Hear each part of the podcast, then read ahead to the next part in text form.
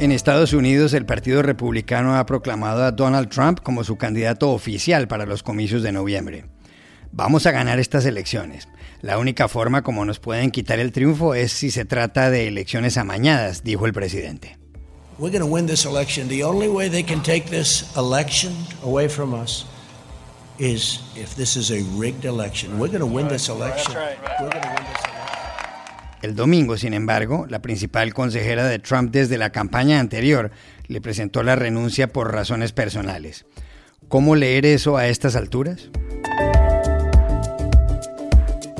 Los médicos en Alemania dicen que Alexei Navalny, opositor de Vladimir Putin y hospitalizado ahora en Berlín, sí pudo haber sido envenenado en Rusia. Angela Merkel le exige responsabilidades al Kremlin. Hoy desde Berlín les contamos los detalles de la crisis. Alarma entre los ecologistas. Un estudio dirigido por un instituto alemán sostiene que, a causa del calentamiento global, el año pasado se derritieron en Groenlandia cada minuto un millón de toneladas de hielo. Un célebre explorador polar nos da su testimonio. Hola, bienvenidos a El Washington Post. Soy Juan Carlos Iragorri, desde Madrid. Soy Dori Toribio, desde Washington, D.C. Soy Jorge Espinosa, desde Bogotá. Es martes 25 de agosto y esto es todo lo que usted debería saber hoy.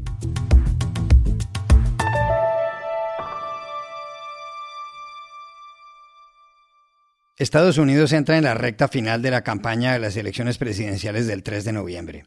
Este lunes ha empezado la convención republicana, que ha consagrado a Donald Trump como su candidato. Con pocos asistentes, en contraste con la convención demócrata que fue sobre todo virtual, el encuentro tiene lugar en Charlotte, en Carolina del Norte. Algunos eventos serán además aquí, en Washington.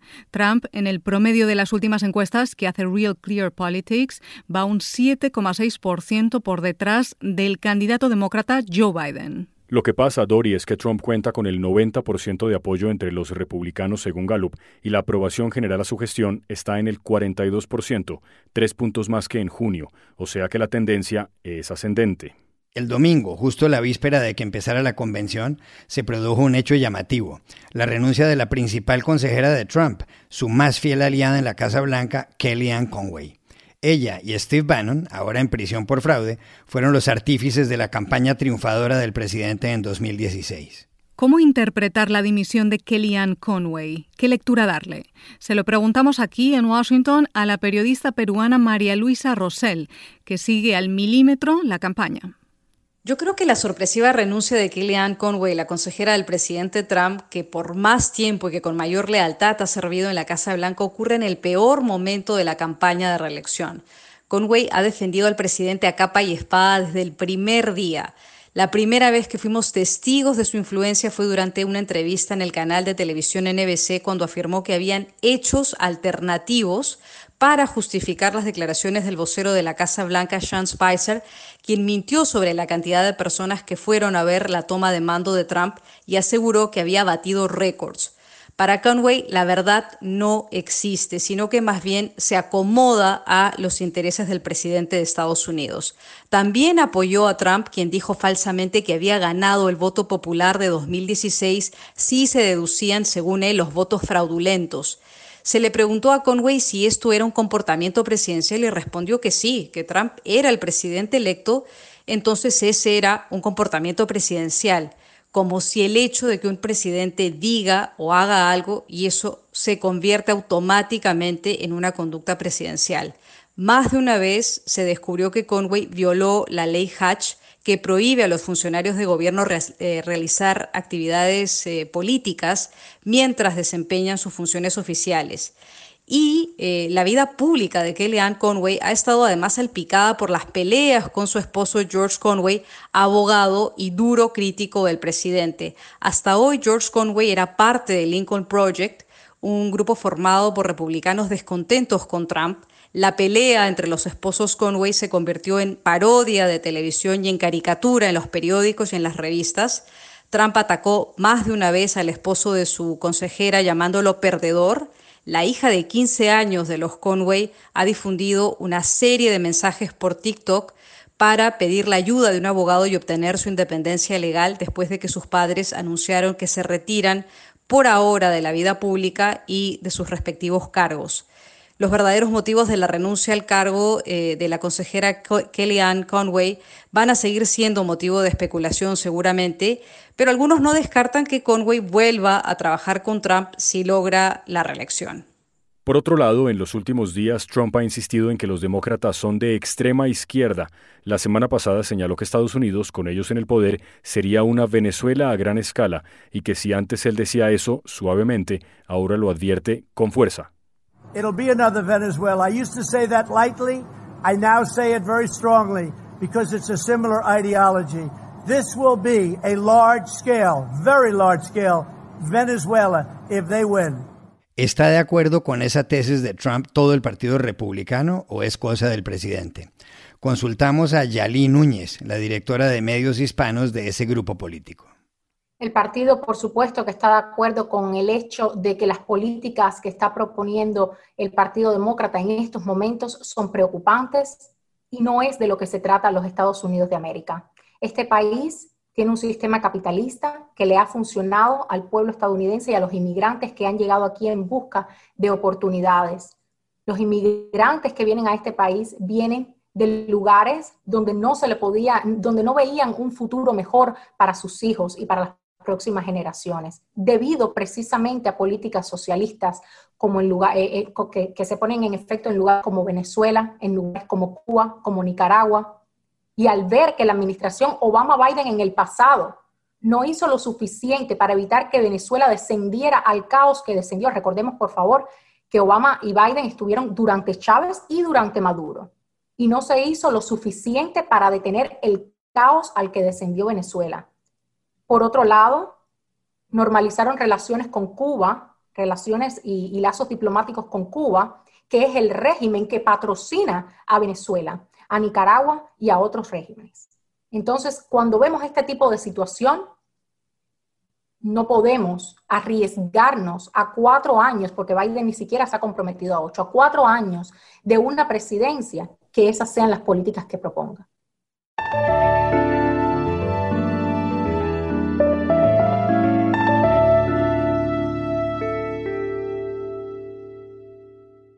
A diferencia de los médicos rusos, los del prestigioso hospital La Charité de Berlín dicen que Alexei Navalny, feroz opositor del presidente Vladimir Putin, puede haber sido envenenado en su propio país. La semana pasada, Navalny, de 44 años, bebió un poco de té antes de subirse a un avión que lo iba a llevar de Tomsk a Moscú.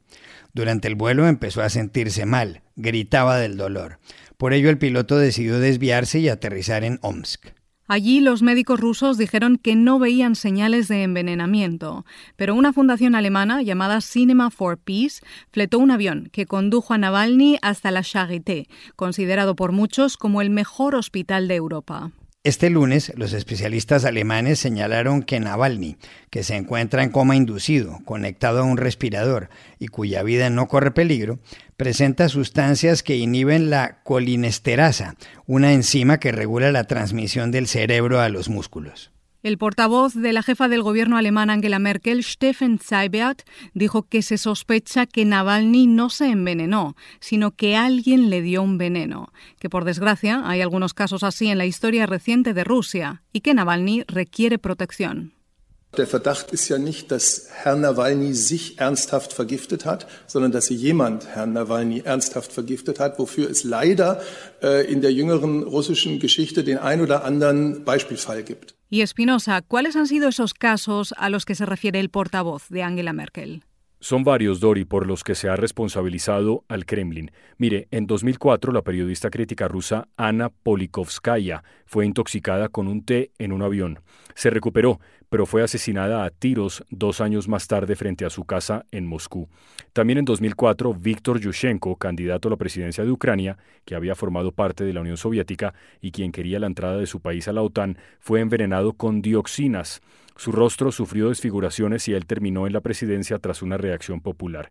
Pero no solo eso, en 2006, Alexander Litvinenko, un antiguo espía ruso que le había dado la espalda a Putin, fue envenenado en Londres con polonio 210 radioactivo. Y en 2018, en la ciudad británica de Salisbury, un espía doble, Sergei Skripal, y su hija fueron envenenados con Novichok, un agente nervioso. Lo sucedido con Alexei Navalny no solo tiene que ver con su salud, está teniendo efectos políticos y diplomáticos en Rusia, que es una potencia mundial, y Alemania, que es la locomotora de la Unión Europea. Se lo preguntamos en Berlín al periodista de la Deutsche Welle, Thomas Sparrow. Así es, Juan Carlos, esto va más allá de la salud del opositor ruso Navalny, aunque por supuesto las autoridades alemanas han indicado que su recuperación es particularmente importante, pero no hay duda que este caso tiene un componente político muy significativo. De hecho, después de que el hospital Charité, donde está Navalny, uno de los hospitales principales en Alemania y en Europa, explicara que los análisis clínicos apuntaban a un envenenamiento, la canciller alemana Angela Merkel y el ministro de Exteriores alemán Heiko Maas emitieron un comunicado conjunto, algo que ya de por sí es bastante inusual, así como también es inusual que hayan usado palabras tan claras para decir que en vista del rol importante que Navalny juega en la oposición en Rusia, las autoridades de ese país están llamadas a esclarecer lo ocurrido. Y los dos políticos alemanes aseguraron que eso debe hacerse hasta el último detalle con total transparencia y que además los responsables deben ser llevados ante la justicia. Este caso tiene el potencial de afectar aún más las relaciones entre Alemania y Rusia. Son relaciones muy importantes, por ejemplo, a nivel económico con el gasoducto Nord Stream 2, pero también son relaciones muy problemáticas, en particular a nivel político el caso de Ucrania, bastante conocido, es un ejemplo, pero también hay otros casos que han dificultado la relación entre los dos países en los últimos tiempos. Por ejemplo, el hecho de que Merkel acusara a Rusia de un ciberataque al Bundestag diciendo que había pruebas contundentes que apuntaban a Moscú, o el hecho de que también hubiera un asesinato en el centro de Berlín de un ciudadano georgiano que se convirtió en un problema entre los dos países pues la Fiscalía alemana sospechó que Moscú y sobre todo algunos de los servicios de inteligencia estaban detrás del asesinato de ese hombre. El caso concreto actual de Navalny puede convertirse así en otro tema muy difícil entre estos dos gigantes europeos que, como ya dije, tienen relaciones económicas muy importantes, pero relaciones políticas muy problemáticas.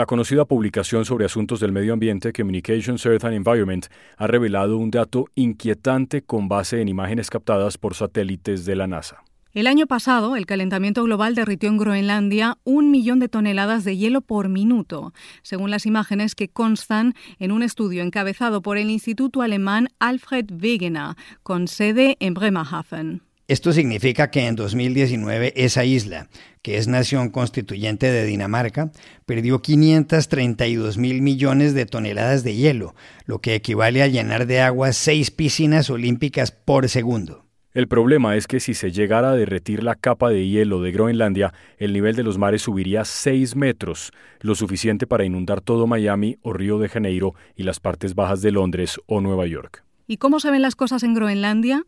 Se lo preguntamos a una de las personas que mejor conocen la isla, pues la ha cruzado en repetidas ocasiones, el famoso explorador polar Ramón Larramendi. Bueno, yo realicé mi primer viaje a Groenlandia hace ya 34 años, en 1986, que crucé la, la capa de hielo del país y desde entonces llevo yendo a Groenlandia pues todos los años y desde hace unos 24 años llevo viviendo parte del año en el, en el país, en el sur de Groenlandia. Y durante todo este tiempo bueno, he cruzado cerca de 10 veces la capa de hielo de Groenlandia. Lo que yo he observado en todos estos años es, por supuesto, un retroceso enorme de los frentes glaciares en prácticamente en todas las partes del país, especialmente en el sur, donde yo estoy, un retroceso también vertical, es decir, el gran glaciar no solamente eh, retrocede hacia, digamos, hacia el interior, lo que es visible, sino en eh, profundidad, ¿no?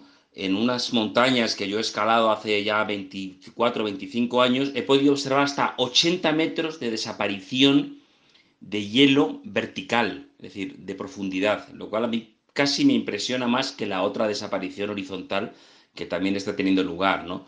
Por otro lado, eh, cuando comienza el deshielo, en que se forman unos grandes ríos por encima del glaciar, pues en algunas temporadas se ha adelantado más de un mes con respecto a mi primera travesía de Groenlandia en, 1986. También he visto otros, otros numerosos efectos, especialmente en la banquisa, es decir, en el hielo congelado, en el mar congelado, en zonas en que se lavan recurrentemente en los años 90, pues ahora mismo en pleno invierno están libres de, hielo totalmente, ¿no? De modo que hay una enorme cantidad de, elementos que marcan este cambio que realmente pues es, es impresionante.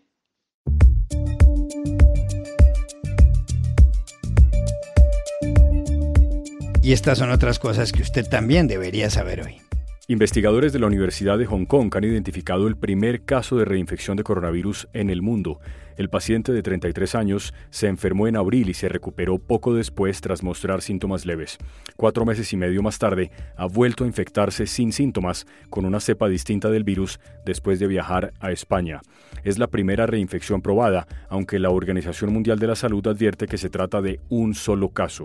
Al momento de grabar este podcast, hay más de 23 millones de casos de coronavirus en el mundo y ha habido 810 mil fallecidos. En Colombia se han producido en el último mes seis masacres que han dejado 24 muertos. Hay un debate sobre si el número de víctimas ha aumentado en los dos años que lleva como presidente Iván Duque con respecto a los dos últimos de Juan Manuel Santos. Esto nos dijo Juan Carlos Garzón, investigador de la Fundación Ideas para la Paz.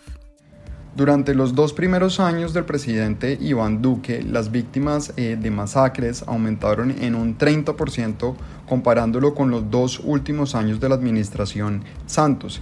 Y esta estimación no tiene en cuenta el mes de agosto que ha sido el mes más crítico. Para tener una idea, en el primer semestre de 2020 tuvimos 30 víctimas de masacres y solamente en el mes de agosto ya alcanzamos esa cifra.